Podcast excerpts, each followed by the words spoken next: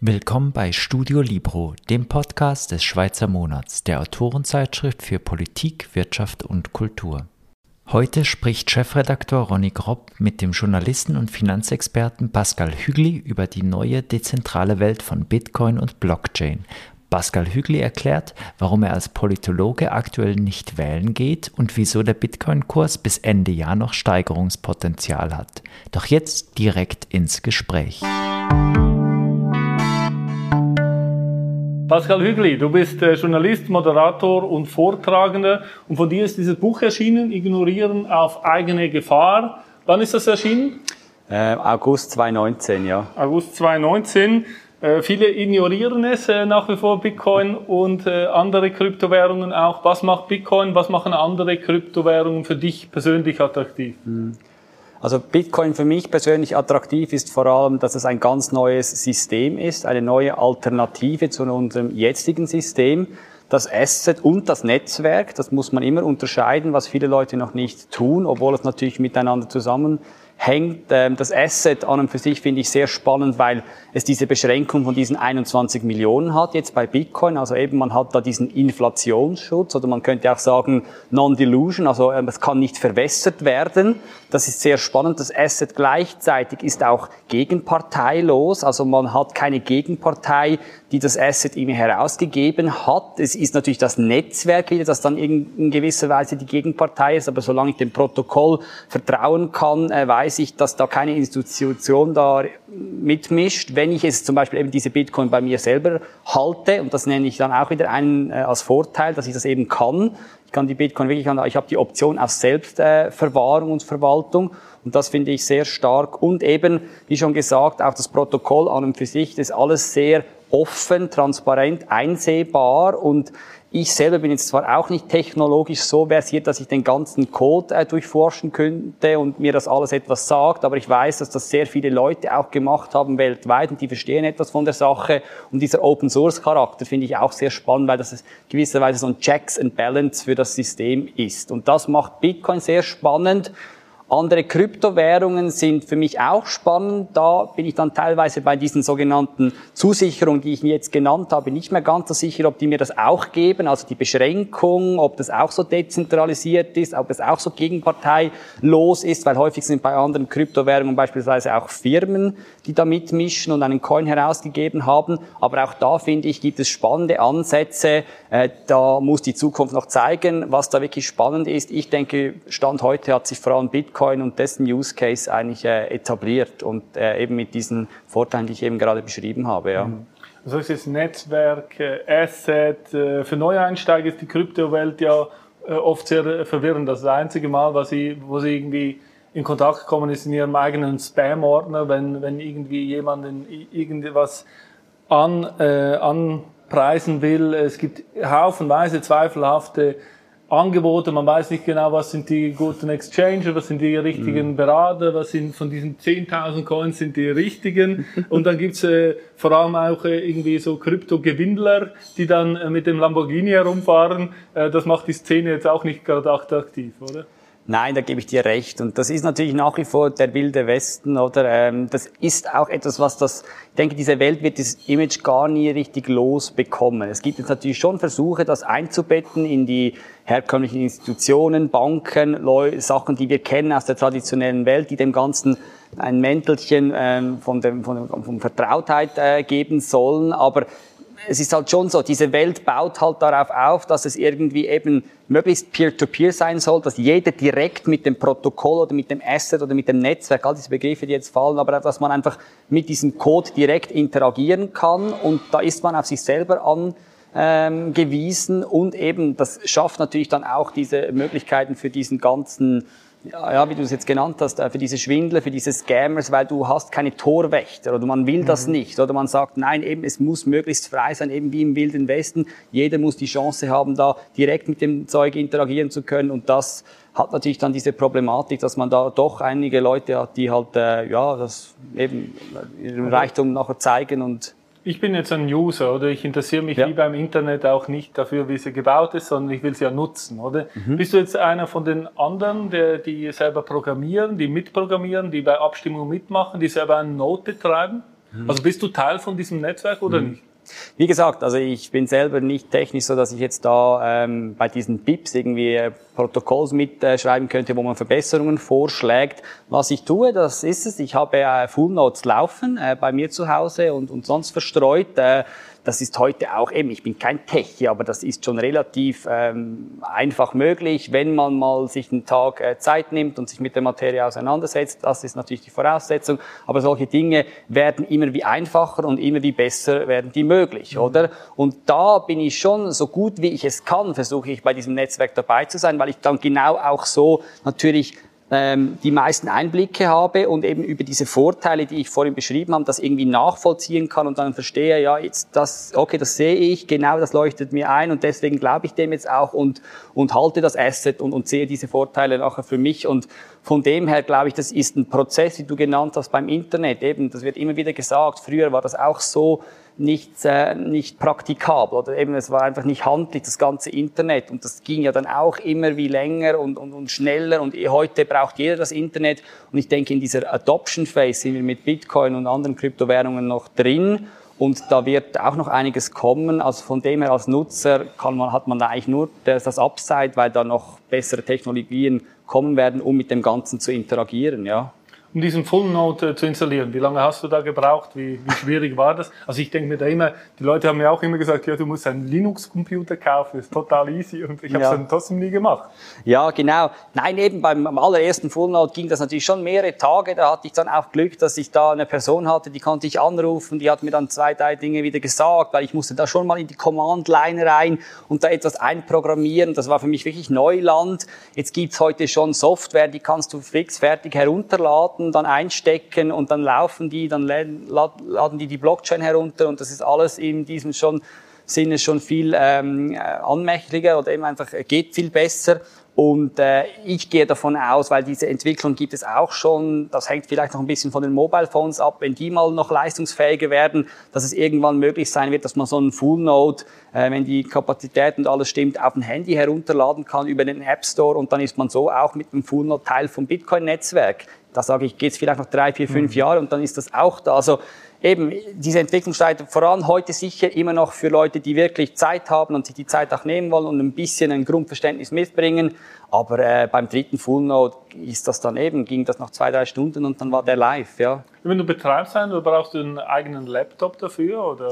Ja, da brauchst du, also ich habe jetzt das über einen Raspberry Pi, wie das sich nennt, das ist ein kleiner Bordcomputer und da installiert man dann die Software, dann braucht man noch einen kleinen Kühler, weil das Ding halt immer läuft und dass es dann nicht überhitzt und dann natürlich noch ein Stromkabel, noch eine äh, SD-Karte, also Speicherplatz, damit man da auch die Blockchain darauf abspeichern kann, weil eben ein Full Node eigentlich die ganze Bitcoin-Blockchain auf sich äh, speichert mhm. äh, und so jederzeit halt alles weiß, was im Netzwerk passiert. Und das ist aber dann eben alles in allem hat mich das 200, 300 Franken gekostet. Und, und heute läuft mhm. das und das kann man eben mit einem Klick heute alles schon in einem Paket bestellen. Das kommt zu einem zu Hause, man schraubt das zusammen mit einer Anleitung, die man im YouTube hat und dann ist das möglich, ja. Mhm. Was sind die, deine persönlichen Vorteile, wenn du einen Full Node betreibst? Mhm. Was kann man mehr, als mhm. ich jetzt kann? Der Full Node, äh, es ist nicht so, es gibt ja noch diese Miner und die kommen zum Beispiel auch, äh, werden mit neuen Coins äh, dafür entlöhnt, dass ja. sie da ja diese Energie ins Netzwerk stecken. Ähm, als Full Node kriege ich da keinen direkten Benefit. Ähm, es ist so, dass ich, wenn ich, es gibt ja noch dieses zweite Netzwerk beim Bitcoin, das Lightning-Netzwerk, ein Zusatzprotokoll auf Bitcoin, wo ich dann beispielsweise schon äh, zu einem Routing-Node werden kann, wo ich einzelne kleine Satoshis, also kleine Einheiten von Bitcoin herumschicken kann oder Leute über meinen Node gehen und da kann ich ganz wenig, das sind Rappen heute daran verdienen. Also der finanzielle Benefit ist nicht da. Was aber der Benefit ist, ist, dass ich weiß, ich äh, gehe über keine Gegenpartei. Das heißt, ich gehe, ich habe alle meine Wallets und auch Dinge, über die ich Bitcoin nutze, mit meinem Full Node verknüpft und er ist sozusagen mein Gateway ins Bitcoin-Netzwerk, weil mein mhm. Full Node direkt mit der Bitcoin-Blockchain interagiert und so kann mir keiner irgendwelche falschen Daten reinspielen, falsche Transaktionen. Also man nennt das dann manchmal so ein bisschen wieder lustig, lustig, wie die Bitcoin ist ja bekannt für solche lustigen Ausdrücke, du bist ein First-Class Bitcoiner, weil du eben, du bist, du bist im Bitcoin-Netzwerk drin, du bist von niemandem abhängig, äh, weil du eben über deinen Node direkt mit der Blockchain mhm. interagierst und das ist natürlich dann irgendwie für jeden Bitcoiner cool, weil man weiß, man hat die absolute Souveränität, weil man von niemandem abhängig ist. Mhm. Professor äh, Thorsten Hent von der Uni Zürich hat in unserer Mai-Ausgabe einige Argumente gegen Bitcoin äh, eingebracht und äh, wir haben ihn auch übertitelt mit das Ende von Bitcoin. Also es sind so mhm. sechs Punkte, äh, wo, in denen es darum geht, was, was könnte dem Bitcoin oder auch anderen Kryptowährungen ein Ende bereiten. Äh, das erste ist äh, die große Spekulationsblase, also dass man irgendwann keinen größeren Narren mehr findet, der einem das abkauft zum hohen Preis. Was mhm. denkst du dazu? Halte ich persönlich ein bisschen für unwahrscheinlich, einfach aus dem Grund heraus, weil ich denke, eben Bitcoin ist eine größere Innovation, als das wir äh, häufig glauben und eben mit diesen Vorteilen, die ich ein bisschen zu beschreiben versucht habe, es gibt da noch viele weitere, dass da mehr und mehr Leute eigentlich dahinter kommen werden, eben das ist ein, ein Geld, äh, das ist beschränkt, das ist auch ein Geld, das kann ich eben selber nutzen, ohne dass mir jemand vorschreibt, dass ich es äh, nutzen kann oder, oder, oder nicht nutzen kann.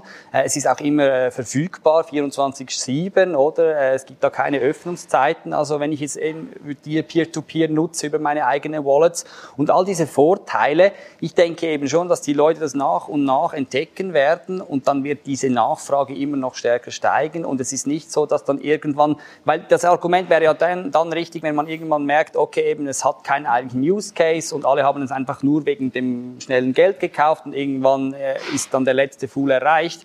Aber das glaube ich in diesem Sinne mhm. eben nicht auch. Und da würde ich Herr Hent ein bisschen challengen und sagen, wenn man das heutige System heute anschaut, unser traditionelles System, könnte man auch argumentieren, dass man da mit der ganzen Negativzinsproblematik bei den Anleihen immer stärker auch in einen Ponzi-Scheme-Charakter, so einen Schneeballsystem-Charakter reinkommt. Weil jetzt ist es auch so, dass die die Anleihen, die werden heute nicht mehr gekauft, weil ich eine Yield, also eine Rendite bekomme. Eben, ich habe meistens eine negative Yield, wenn ich es bis zum Schluss halte, sondern ich kaufe die Anleihe, weil ich darauf spekuliere, dass sie im Preis steigt, weil die Zinsen herunterkommen und dann steigen die Preise der Anleihen, dass ich es dann für teurer an jemand anderes weiterverkaufen kann. Und das ist genau für mich auch so ein, so ein Ponzi-Scheme-Factor drin dann. Und da würde ich schon auch innehalten und sagen, da sehe ich bei den Anleihen genau auch so ein Pro äh, Problem, dass irgendwann die Leute sagen, warum noch Anleihen halten, ähm, wenn dann die Zinsen nicht mehr weiter sinken, äh, das bringt mir auch nichts. Und deswegen äh, findest du dann niemanden mehr, der dir die Sachen abnimmt? Und von dem her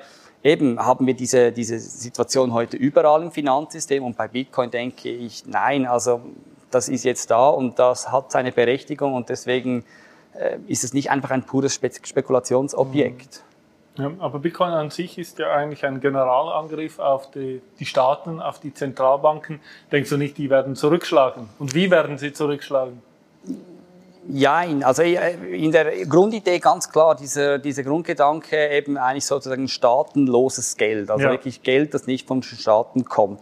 Und das ist natürlich, wenn man so bedenkt, dass ja einzelne Staaten, die eben mit ihrem Geld natürlich nicht so gut wirtschaften oder respektive das auch äh, in diesem Sinne inflationieren, die haben natürlich eher ein Problem. Andere Staaten, die können sich sagen, ja, wir machen ja unseren Job eigentlich auch gut und von dem her ist Bitcoin uns keine große Konkurrenz. Von dem her ist natürlich das schon so, aber ich würde das eher so betrachten, eben die Staaten, die sind ja auch untereinander gewisserweise im, im, im, im Wettbewerb. Und auch da könnte ich mir vorstellen, dass der ein oder andere Staat irgendwann sagt, hey, vielleicht äh, auf einen Bitcoin-Standard herüber migrieren, indem wir beispielsweise mit unserem Geld äh, Bitcoins kaufen und so natürlich äh, gewisse unsere Währung wieder absichern können, weil wir das via Zentralbank auf unsere Bilanz nehmen, ähm, dass das natürlich eine Strategie ist, die ich mir durchaus vorstellen könnte, dass das irgendwann kleinere Zentralbanken machen und dann ist es genau die Zentralbank, die am Ende des Tages nachher den Bitcoin eigentlich sozusagen äh, in ihr Portfolio aufnimmt und das wäre dann hochparadox, wenn man sich denkt, ja nein, der Bitcoin ist ja genau Angriff auf das Geldmonopol.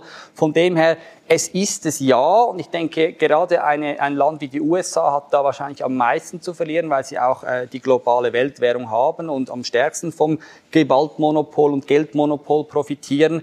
Aber eben, das ist nicht so, so unipolar zu sehen, sondern ich denke, da gibt es verschiedene andere geopolitische Aspekte, die man da reinnehmen muss und dass da eben auch sogar Staaten irgendwann ein, ein, ein Interesse für Bitcoin entwickeln könnten. Meiner Meinung nach. Aber das ist ja bisher nicht passiert. Also es gibt keinen einziger Staat der Welt, der in seinen Bilanzen äh, Bitcoin oder eine andere Kryptowährung mhm. hat. Und die andere Möglichkeit wäre auch, dass er die Technologie nutzt und etwas Eigenes herausgibt, nämlich mhm. eine Zentralbank-Alternative zur mhm. Blockchain macht, also dieses Central Bank Digital Currency. Äh, diese ist, ähm, CBDC ist oft äh, von, ist, davon ist oft die Rede. Was denkst du, äh, könnte sich sowas durchsetzen? Ich denke schon, dass die CBDCs kommen werden, dieses äh, digitale Zentralbankengeld, äh, eben weil die Staaten da natürlich auch merken, eben diese digitale Welt, äh, man muss da ein Asset haben, das in diese Welt passt, weil so wie sie es heute haben, äh, gibt es einfach zu viele Friktionen und Reibungen, dass sie das eben nicht so stark ähm, äh, abdecken können. Dass das jetzt ein wirklicher Totschlag ist gegen Bitcoin, glaube ich auch nicht, weil die CBDCs, die sind ja dann eben wieder eigentlich durch das Gewaltmonopol gedeckt, die können weiter inflationiert werden, wenn der Staat das will. Also der muss ja dann nicht diese 21 Millionen Beschränkungen, wie es bei Bitcoin gibt, bei seinen CBDCs in diesem Sinne auch implementieren, was ich denke, würde er auch nie machen, weil dann eben greift er sich ja wirklich selber das Wasser ab. Gleichzeitig ist eine CBDC dann irgendwie noch einfacher kontrollierbar als Bitcoin, äh, weil dann natürlich eben eben der Staat vielleicht auch die, die Full Nodes, eben von denen wir gesprochen haben, natürlich alles selber betreibt und so die absolute Kontrolle über dieses Netzwerk hat. Und dann entspricht das für mich genau dem puren Gegenteil zu dem, was Bitcoin eigentlich repräsentiert. Und dann glaube ich nicht, dass das eine äh, wirklich äh, gute Alternative ist. Es gibt sicher Leute, die heute ein bisschen in Bitcoin spekulieren, den Bitcoin nicht verstanden haben und dann kommen CBDCs, dass sie, die, sagen sich dann, ah cool, ja, jetzt das vom Staat etwas, ich vertraue dem Staat äh, viel eher, also halte ich das die sollen das äh, meinetwegen auch machen, aber ich für meinen Teil, und ich kenne ganz viele andere Bitcoiners, wenn eine CBDC kommt, das ist dann nicht, oh, jetzt ist Bitcoin vorbei, wir migrieren jetzt zurück zur CBDC, weil es eben vom Ethos her und von der Philosophie mhm. das pure Gegenteil ist.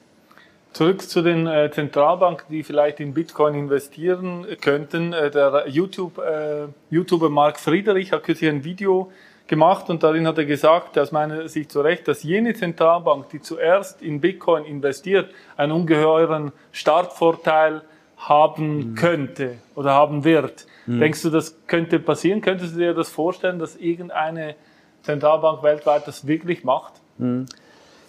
Ja, ich, ich denke, irgendwann könnte das vielleicht schon der Fall sein. Eben, du hast das vorhin auch angesprochen, wir wissen nicht von einer Bank, als Zentralbank, die es heute schon effektiv gemacht haben. Ich denke, das wird doch noch einige Jahre dauern, einfach weil eben das sind natürlich wirklich dann die man hatte diese Innovationskurve, die Early Adopters und irgendwann kommen dann die Laggards, also diejenigen, die wirklich die Nachzügler, die dann das noch adoptieren werden. Und ich denke, das könnten dann einmal die Zentralbanken sein, weil dann irgendwie auch alle Probleme aus, dem Welt, aus der Welt geschaffen sind und Bitcoin eben sich etabliert hat, effektiv als digitales Gold. Von dem her, ich denke, es wird noch einige Jahre dauern, aber ich kann mir das durchaus vorstellen. Eben gerade kleinere Zentralbanken, die beispielsweise sich vom US-Dollar, von der US-Dollar-Hegemonie Hegemonie ein bisschen loslösen wollen, mhm die beispielsweise natürlich ein Interesse haben und äh, ja, auch sonst. Also ich denke, ich habe auch schon munkeln gehört, dass eben die SMB, die hat auch schon Bitcoin gehalten. Nicht auf der Bilanz, aber die hat das schon verwendet. Ich muss das jetzt noch irgendwie überprüfen können, aber ich, solche Dinge halte ich nicht, äh, halte ich nicht für äh, ausgeschlossen, weil es einfach ein super Asset ist, um das auch im FX-Markt, also im,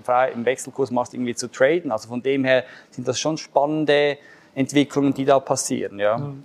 Bitcoin ist ja der First Mover, das erste Projekt, aber viele Leute, die jetzt auch investieren, die investieren da lustigerweise am Anfang nicht in Bitcoin, sondern irgendwo anders, weil sie denken, das ist ja der alte Scheiß, oder?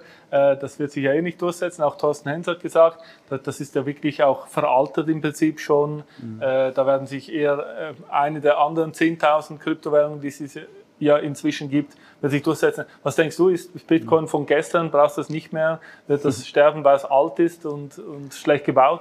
Nein, glaube ich nicht. Ich denke eben, das ist auch häufig ein Denkfehler, den die Leute machen, ähm, weil ich denke, Bitcoin ist zwar von der Technologie her wahrscheinlich nicht das Neueste, aber ich würde argumentieren, es ist von den Entwicklern hinter Bitcoin genauso angedacht, dass Bitcoin eben gewisse konservativ, also gewissermaßen konservativ ist in ihrer, in ihrer, in ihrem Code, was, was Bitcoin auch dann äh, Möglichkeiten hat. Äh, und deswegen, und diese Konservativität ist natürlich, oder dieser Konservatismus, der ist äh, bewusst gewählt. Eben, dass Bitcoin eigentlich, weil es eben technologisch natürlich äh, nicht all diese Dinge ermöglicht, äh, hat es aber auch, auch größere Sicherheiten, die damit kommen, weil Bitcoin äh, dann weniger angreifbar ist, wie das beispielsweise andere Kryptowährungen sind.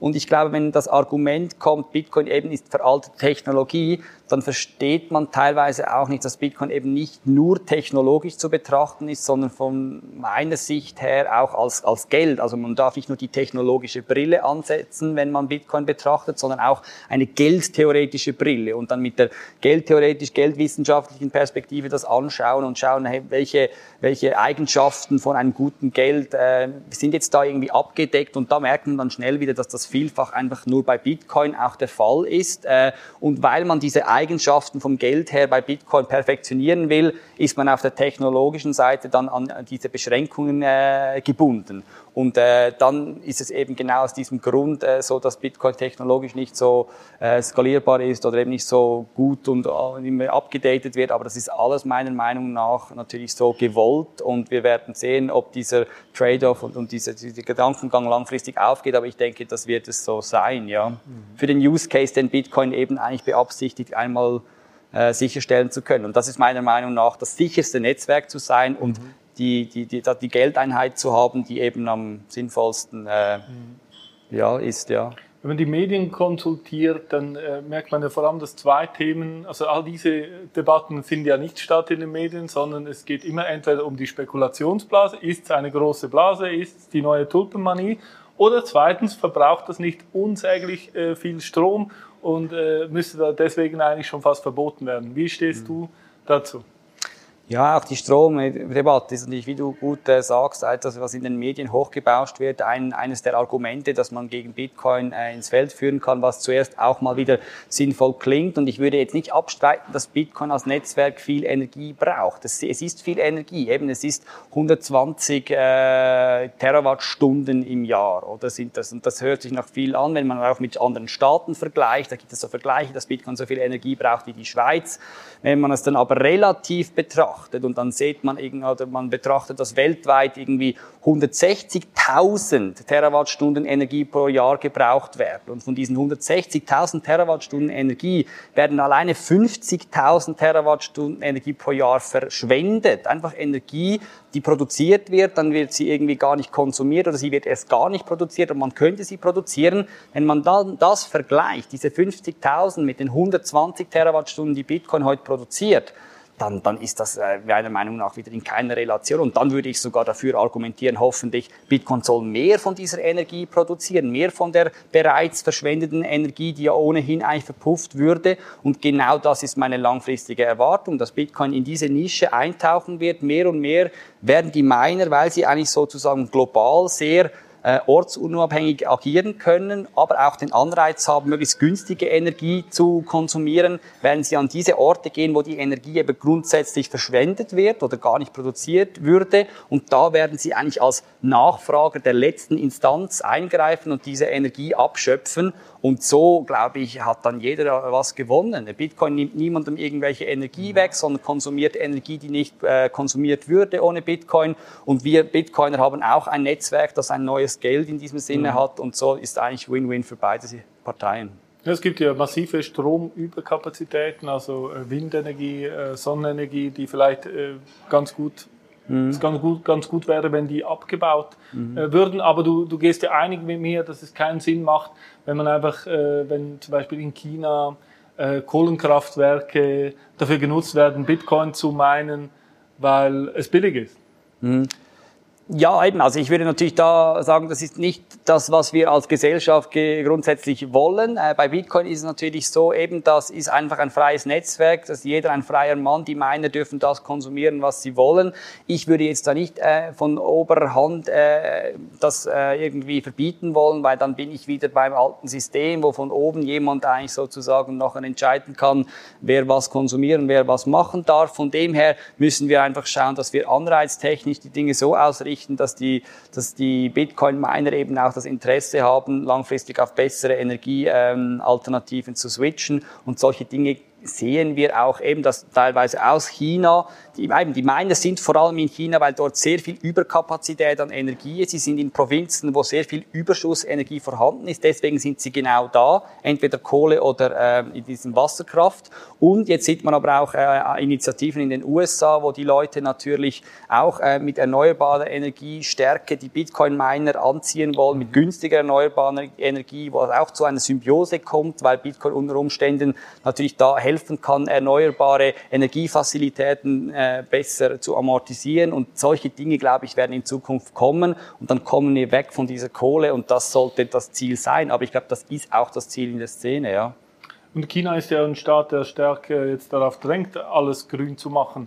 Wobei natürlich China auch potenziell ein totalitärer Staat ist und äh, vor allem wenn jetzt zum Beispiel CBDC äh, kommt, oder irgendetwas anderes, äh, eine äh, Weltwährung von China, da würde ich mich jetzt ein bisschen fürchten vor der Überwachungsproblematik, äh, vielleicht mhm. auch vom Social Scoring.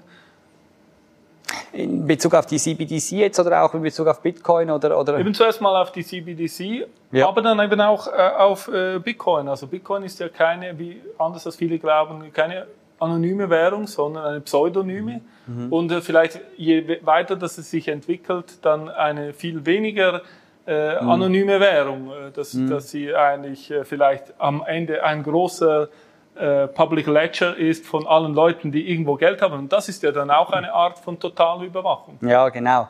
Das ist dann äh, beispielsweise wie in Schweden, wo die Grundbücher alle offen sind und jeder kann reinschauen, wer was besitzt. Und das ist natürlich dann schon auch von der Mentalität etwas ganz anderes, wo wir beispielsweise als Schweizer das natürlich nicht äh, äh, gutieren würden, weil wir da ganz anders gestrickt sind. Aber von dem her, also zu den CBDCs vielleicht, äh, eben da gebe ich dir recht, ja, diese Gefahr besteht natürlich eben, wenn dann natürlich auch das Netzwerk auf einzelne Nodes beschränkt ist und deswegen die Kontrolle da viel einfacher äh, ausgeübt werden kann. Bei Bitcoin, ja, eben, ich sehe da sicher auch eine Problematik, wo ich mich langfristig frage, eben, äh, was, was tut man bei Bitcoin äh, dagegen? Da gibt es natürlich auch Bestrebungen, äh, dass man über Zusatzprotokolle natürlich für äh, Privatsphäre schaffen kann. Der öffentliche Ledger, der muss eben teilweise wieder so öffentlich sein, damit man eben auch gut äh, überprüfen kann, was passiert. Gibt es keine Inflation-Bug bei Bitcoin, dass eben diese 21 Millionen in diesem Sinne auch immer halten. Deswegen hat man sich für diesen Public Ledger entschieden und will davon nicht abrücken.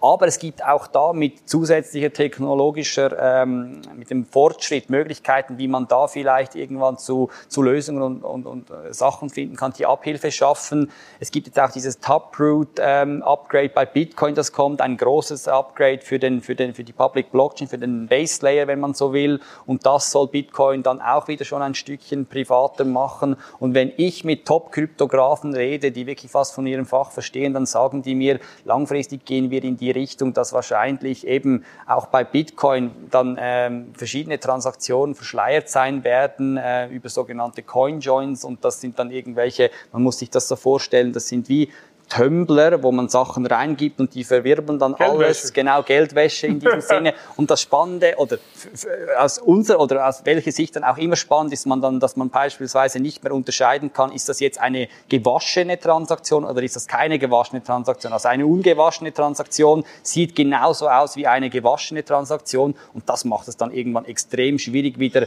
schwarz und weiß zu unterscheiden. Und wenn solche Dinge kommen, und das sagen wir Kryptografen, dass wir in diese Richtung gehen, äh, dann wird es äh, für das traditionelle System extrem schwierig, da irgendwelche Unterscheidungen machen, äh, noch Unterscheidungen machen zu können und dann müsste man wieder alles verbieten.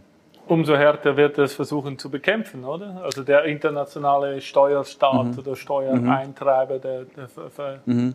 Ja, ja, genau. Und ich denke, da sind wir auch jetzt momentan, wo all die Kurse wieder hochgehen, Bitcoin schnell durch die Decke, alle, es ist alle Friede, Freude, Eierkuchen, alles gut. Ich denke, auch der berühmte Bitcoin-Evangelist Andreas Antonopoulos spricht immer wieder von, von dem, dass hey, da wird noch einiges kommen. Also macht euch gefasst. Jetzt ist alles noch in der, eben in der, in der Rosen, wir betrachten das Zeug noch mit der ros rosaroten Brille, aber irgendwann kommen die Staaten mit der Großinitiative. Ähm, äh, Initiative auch das befürchte ich auch, eben, dass wir da noch härteren Gegenwind äh, spüren werden. Ich denke halt einfach, dass das wahrscheinlich mittel- oder kurz- bis mittelfristig natürlich eben die Kurse purzen lassen kann, dass es da auch nochmal zu Verwerfungen kommt. Aber langfristig und eben wenn man das jetzt gesellschaftlich betrachtet irgendwie und sagt, hey, Bitcoin ist wirklich etwas, was die Gesellschaft vielleicht langfristig besser macht, dann setzt sich das durch und, und Bitcoin ist dann auch bei diesen Verboten, das hat sich schon immer so gezeigt, Bitcoin ist am Ende des Tages einfach nur Information. Es ist einfach eine Idee und die Welt kennt diese Idee jetzt. Also auch wenn Bitcoin zerstört werden sollte. Die Idee ist da, es würde wieder was Neues kommen, oder? Und die Information ist da draußen und von dem her glaube ich, ist es so wie als Gutenberg die Druckerpresse entworfen hat, dann wurden auch die ersten Übersetzungen und Bibeln wurden zensuriert. Man hat es versucht, sie zu lizenzieren, dass man da die Kontrolle hat und irgendwann ist das außer Rand und Band geraten und man hat ja keine Kontrolle mehr und heute die Kirche ist noch da, aber sie hat nicht mehr ihre Relevanz, wie sie da dazu mal hatte und genau das Gleiche glaube ich auch wird den Staaten widerfahren. Ihre Relevanz wird, wird schwinden, sie werden noch da sein, aber sie werden eingestehen müssen, dieses neue Netzwerk, diese neue dezentrale Cyber Cyber Economy, die ist da und gegen die, die ist nicht aufzuhalten, auch mit den drastischen Mitteln nicht.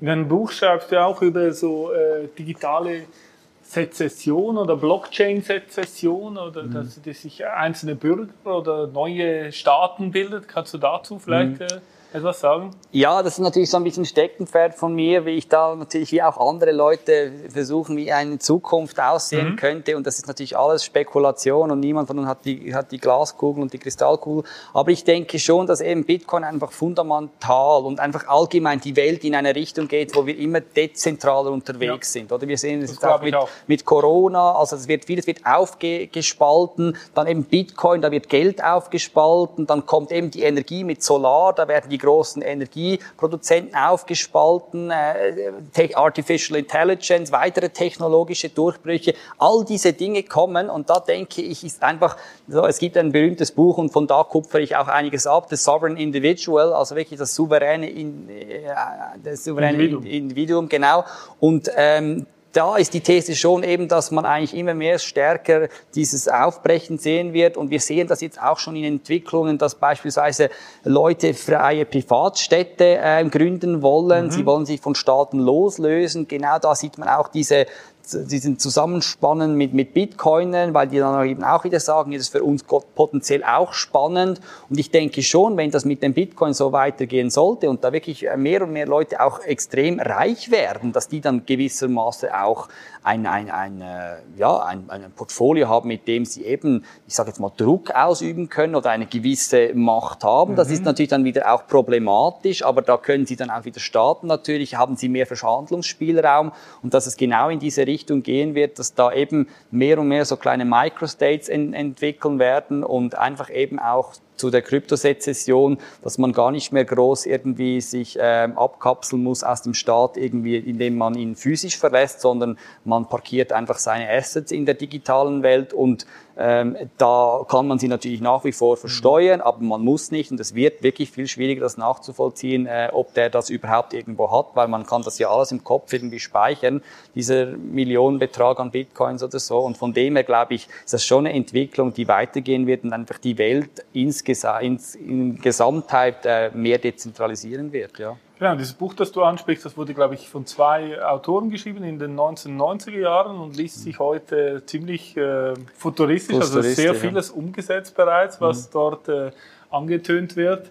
Ein Punkt, äh, der, der, glaube ich, wichtig ist in diesem Buch, der sagt eigentlich, dass die Sozialstaaten, die alles regeln und bestimmen wollen, äh, eigentlich in ihrem Endgame sind mhm. und mhm. irgendwann eigentlich einfach zusammenbrechen mhm. werden. Ist das richtig? Ja, genau, das ist eigentlich so, dass er sagt, ja, eben, das ist, er redet da von einem sehr großen Shift in diesem Sinne, die beiden Autoren reden von einem sehr ja. großen Shift, dass es vom industriellen Zeitalter rücken wir über ins digitale Zeitalter mhm. und Institutionen wie der Staat, wie der Nationalstaat, wie, wie die Unternehmen auch teils, wie die Sozialstaaten, das sind alles eben sogenannte industrielle Überbleibsel aus der industriellen Zeit und die hätten wirklich eigentlich sozusagen ihren Zenit bereits erreicht und seien jetzt eigentlich sozusagen äh, äh, ja, auf dem absteigenden Ast. Und jetzt würde eben eine neue Cyber Economy entstehen und Bitcoin oder von dem schreiben Sie auch, Sie haben da zumal natürlich Bitcoin noch nicht gekannt, weil es gab es ja noch überhaupt nicht, oder? Aber einfach, dass das jetzt natürlich schon eigentlich sozusagen in diesem Sinne so der neue Gutenberg-Moment 2.0 sein könnte, wo da eine neue Revolution, eine neue digitale Renaissance auf uns zukommt, äh, wo genau eben eigentlich sozusagen diese alte, alten Institutionen immer mehr an Relevanz verlieren und die neue Welt in diesem Sinne ähm, ja, äh, aufsteigt. Ja. Wie, wie gehst du persönlich damit um? Hast du dir schon einen Platz in einer freien Privatstadt gesichert oder Nein, äh, nein, ich äh, nicht. Also das heißt nicht äh, so, dass das irgendwie schon mich. Ich möchte mich wahrscheinlich mittel- bis langfristig gar nicht mehr an einen Ort äh, niedersetzen. Ich werde wahrscheinlich auch in den nächsten Monaten ähm, mich als digitaler Nomade äh, versuchen, werde überall unterwegs sein in der ganzen, auf der ganzen Welt weil einfach ich merke, das ist wahrscheinlich auch ein Lebensstil eben mit Corona beschleunigt und der passt in diese Welt hinein. Ich habe Kollegen, ich höre das überall, dass die Leute einfach eben diese Freiheit wollen und mit diesem, sage jetzt mal, diesen digitalen Nomadentum oder und all diesen Technologien und diesen Möglichkeiten über Geld zu verfügen, dass man eben nicht in einem Bankkonto haben muss und so, werden solche Dinge einfach immer praktikabler und immer wie besser möglich und deswegen wird das wahrscheinlich für die nächsten zwei, drei Jahre mal mein mein Ding sein, ähm, wo ich eben dann so äh, als digitaler Nomade um die Welt ähm, reise ähm, und äh, vielleicht irgendwann mich dann in so einer freien Privatstätte mal niederlasse. Aber bislang habe ich da äh, auch jetzt noch nicht konkret was gesehen, was mir irgendwie voll entsprechen würde. Ja. Mhm. Was hat denn das für dich jetzt für politische Implikationen? Also wenn du jetzt äh, Politiker wärst in der Schweiz, was würdest du der Schweiz raten? Wie soll sie sich äh, mhm. dafür aufstellen? Mhm. Ja, das ist eben, ich muss mal noch vorausfügen, dass ich, ja, ich habe ja Politikwissenschaften studiert und ja. kehre jetzt eigentlich mittlerweile der Politik fast 100 Prozent den Rücken, weil ich einfach gemerkt habe, in diesem alten System, eben diesem industriellen Zeitalter, das ist nicht mehr meine Welt, ich habe mich schon lange davon abgekapselt, ähm, ist natürlich auch ein bisschen fast schon Resignation oder für andere würden es Zynismus, äh, würden das als Zynismus beschreiben, dass ich mir einfach sage, ich will mit dem gar nicht mehr zu tun haben und diese Dinge, oder? Und das ist natürlich irgendwo paradox. Ich komme da auch immer wieder Kritik aus der Familie, aus der Verwandtschaft, geht doch nicht, du musst dich da einsetzen.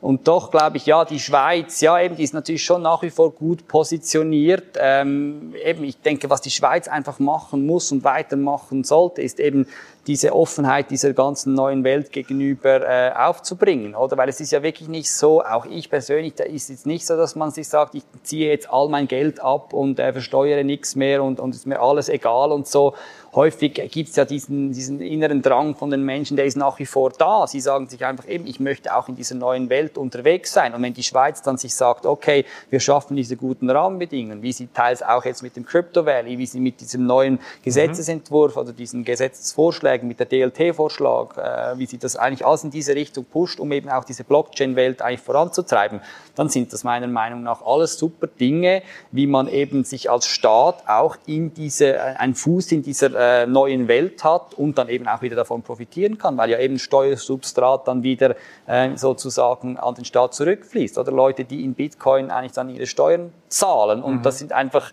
vielleicht dann äh, werden dadurch auch Leute wieder aus dem Ausland, an, aus dem Ausland angezogen. Auf Twitter ist das also der größte Hit. Also wenn ich, da liest man immer wieder Switzerland, the most crypto-friendly nation und dann äh, eben sagen wieder unten hunderte von Kommentaren, ich will auch in die Schweiz ziehen und eben die drücken dann einen Großteil davon natürlich auch wieder Steuern ab und das ist ja positiv für die Schweiz. Mhm. Also ich glaube, da muss sie an diesen Dingen festhalten, einfach an dieser Offenheit. Ja. Und das sehe ich auch richtig. Also weder du noch ich äh, und auch die anderen Leute, die du kennst, haben auch kein Interesse an einem Failed State, wo nichts mehr funktioniert. Mhm. Also wenn, äh, wenn du zu, äh, verprügelt wirst auf dem Nachhauseweg, dann wirst du doch auch mhm. in einem Rechtsstaat zuerst dann die Polizei und ja. dann vielleicht, äh, dass es einen Prozess gibt. Also Recht, den Rechtsstaat willst du ja nicht abschaffen. Ne? Nein, und das überhaupt nicht, weil das ist ja auch eine Errungenschaft. Ich denke einfach. Aber man sagt eben immer, die Libertären wollen alle den Rechtsstaat abschaffen eigentlich. Ja, klar, ich sage, die, die Anarchisten und, und die wirklich die Hardcore-Bitcoiner, die, die glauben natürlich nicht an diese Dinge. Aber ich war ja auch mal, ich war ja auch mal äh, in diesem Lager äh, verortet und ich habe mhm. mir das angehört und, und fand das irgendwie, das leuchtete mir alles ein, bis ich gemerkt habe, die Welt, die ist natürlich nicht so schwarz-weiß. Die scheint mir komplizierter zu sein und das ist auch die Institutionen, wie wir sie heute kennen, die sind historisch gewachsen. Da bin ich dann mit, mit August Friedrich von Hayek, der sagt, okay, all das Zeug muss irgendeinen Wert haben, sonst wäre es nicht nicht da, oder? Ich kann jetzt nicht mit meiner Hybris kommen und von oben irgendwie, ja, ich will jetzt alles eine neue libertäre Gesellschaft gestalten und die ist dann perfekt und ich weiß, wie das geht. Wäre auch für meiner, äh, aus meiner Warte eine Anmaßung von Missen, wie es Hayek sagen würde. Und deswegen glaube ich eben, ist da Wert in diesen Dingen drin und die gilt es zu erhalten. Ich für meinen Teil glaube einfach, dass eben heute mit der ganzen Geldvermehrung, und das haben wir jetzt gar noch nicht so stark besprochen, mit dieser Zentralbanken, die schon außer Rand und Band sind mhm. und dass das jetzt mit Corona alles nochmal beschleunigt worden ist, dass es da eben meiner Meinung nach genau in eine falsche Richtung geht, dass diese ganze Geldausweitung, die Institutionen, den Rechtsstaat alles unterhöhlt und aushöhlt und deswegen ähm, ich natürlich dann eben schon auch sage, ich muss meine, meine, einen gewissen Teil von meinen Assets in einen anderen Korb legen, weil ich einfach ja. nicht weiß, wird auch die Schweiz noch Bestand haben, oder? Ich würde es mir wünschen, weil ich will diesen Rechtsstaat, aber um wieder noch mal kurz auf dieses Buch zurückzukommen von den beiden Herren, ja. The Sovereign Individual, was sie auch prophezeien, ist, dass eben genau die Gewalt und, und eigentlich diese Dinge, die offene Gewalt zunehmen wird, eben weil sie glauben, dass mehr und mehr von diesen Institutionen weltweit aufbrechen werden, eben zu Failed States werden und deswegen wird auch die Privatisierung der Sicherheit zunehmen, all diese Dinge. Und eben, das kann man natürlich für problematisch halten. Ich schaue mir das an und sage, ob ich jetzt das will oder nicht. Ich glaube einfach, es kommt einfach und deswegen muss ich mich schützen. Ob ich jetzt mhm. politisch das für gut halte oder nicht, es wird einfach so sein. Mhm. Und deswegen will ich mich irgendwie äh, abschützen oder versuchen zu schützen und abzusichern, oder? Und um für solche potenzielle Gefahren gewappnet zu sein, so gut es dann irgendwie geht, oder? Aber du gehst, also du hast dich eigentlich so ein bisschen verabschiedet von den bestehenden Strukturen. Du, du gehst nicht in die, den Gemeinderat oder du Du, du glaubst nicht so wirklich daran, dass, die, dass man bei den bestehenden Strukturen ansetzen müsste? Nein, eben, ja, und das hat für mich wirklich eben wahrscheinlich... Also wählst du noch, äh, stimmst du noch ab, darf ich fragen? Nein, mache ich auch nicht mehr. Machst du auch nicht mehr? Äh, nein, verabschiedet vom Staat? Ja, in diesem Sinne schon. Und eben, da werde ich immer als gute... Steuern noch nicht, oder? Ja, ja nein, eben, das, das ist natürlich, kann ich, kann ich nicht. Ist, da, da kommen Sie mit der Pistole, zum Wählen zum Glück noch nicht, oder? Aber ich, nein, ja, ich bin mittlerweile schon, ich gehöre zur Partei der Nichtwähler, oder? Und mhm. es ist aber einfach schon so, da werde ich eben, für das werde ich auch immer wieder kritisiert, du ja. hast doch Politik studiert, du verstehst doch das System, das ist doch so gut, niemand in der Schweiz hat das so ja. gut wie wir, nimm doch diese Privilegien, ähm, profitier von diesen. Und ich würde dem alles zustimmen und sagen, ja, du hast alles recht, aber eben, wenn das Fundament nicht mehr stimmt, dann glaube ich, wird das System mittel- bis langfristig ausgehöhlt und dann können wir noch so lange oben versuchen, irgendwie im Maschinenraum etwas herumschräubeln. Wenn unten der Motor als solches nicht mehr richtig läuft, dann, dann eben, dann decayt das ganze System. Und das glaube ich mit dieser Geldmengenausweitung. Deswegen kann ich auch eben, ich habe vorher noch gehört, äh, dass der Begriff im anderen Interview äh, ordoliberal gefallen worden ist. Die Leute, die sagen, ich bin liberal, ordo, ich glaube an einen funktionierenden Staat. All diese Dinge sehe ich so nicht mehr. Ich glaube, diese Theorien sind für mich längstens widerlegt, weil man genau gemerkt hat, nein, der Staat kann das Geldmonopol eben nicht handeln. Wir sehen es, die Geschichte zeigt es und deswegen braucht es, wenn da das Umdenken kommt, oder, dann glaube ich, äh, dann würde ich auch behaupten, ja, dann braucht es vielleicht auch Bitcoin nicht mehr. Aber solange auf dieser fundamentalen Ebene beim Geld wir diese Freiheit nicht haben, glaube ich, ist das ganze übergeordnete System mit Demokratie so hart, wie es klingt, eigentlich für, den, für die Füchse.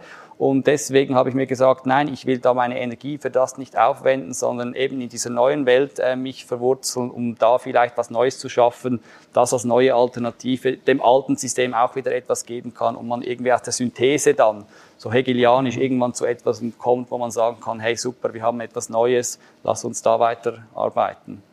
Kommen wir am Schluss zurück zu einem Thema, über das Bitcoin am liebsten reden, den Preis.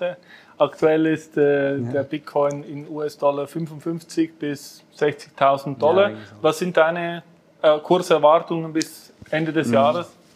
Ja, es ist wirklich schwierig. Also es ist ja wirklich sehr parabolisch jetzt, wie wir da auf diese 60.000 hochgeschnellt sind. Und jetzt ist so ein bisschen die Frage, was kommt. Jetzt haben wir in der Szene sehr viel äh, wieder hunderte von jungen TikTokern, die alle glauben, sie sind schon Millionär und äh, eben mit Dogecoin und was es noch alles gibt. Und da gibt es natürlich sehr viele Bitcoin, die jetzt auch schon wieder äh, rufen und sagen, hey, das ist alles wie 2017, kurz bevor dann der, der, das Top erreicht war und dann eigentlich der neue Bärenmarkt begann und deswegen wird, wird Bitcoin korrigieren und wir sehen uns bald wieder bei 15.000, 20.000.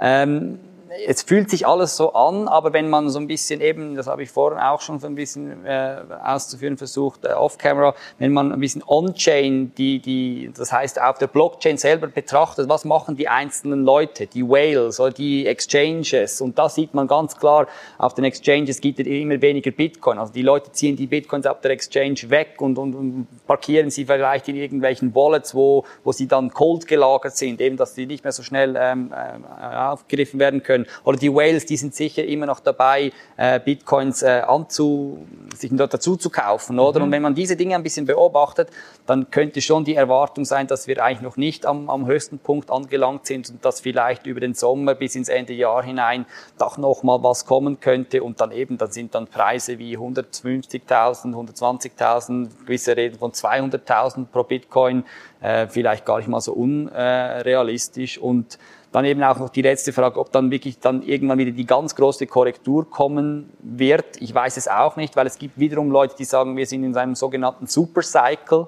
Also eben jetzt haben auch die Institutionen äh, natürlich äh, durch Corona gemerkt, hey, da, da, da passiert im alten System sehr viel, was wahrscheinlich unsere Assets wirklich entwertet. Und deswegen ist Bitcoin eine Alternative. Das wird jetzt auch als das wahrgenommen und dass die eigentlich dann eben Bitcoin kaufen und dann mit ein bisschen einer längerfristigeren Sicht und dass die dann gar nicht mehr abverkaufen, wenn der Bitcoin ein bisschen wieder in, ins Straucheln kommt und dass wir also nicht wie 2017 diese enorme Korrektur sehen müssen, weil einfach mehr Substanz hinter den Holdern auch ist und äh, das könnte durchaus auch der Fall sein. Aber eben, ich denke, wir werden, also das ist so meine innere, ohne die Glaskugel zu haben, ich denke, wir werden bis auf Ende Jahr schon nochmal höhere Preise sehen. Pascal, vielen Dank für das Gespräch. Sehr gut, danke vielmals. Das war Studio Libero Podcast des Schweizer Monats. Weitere Informationen finden Sie unter www.schweizermonat.ch.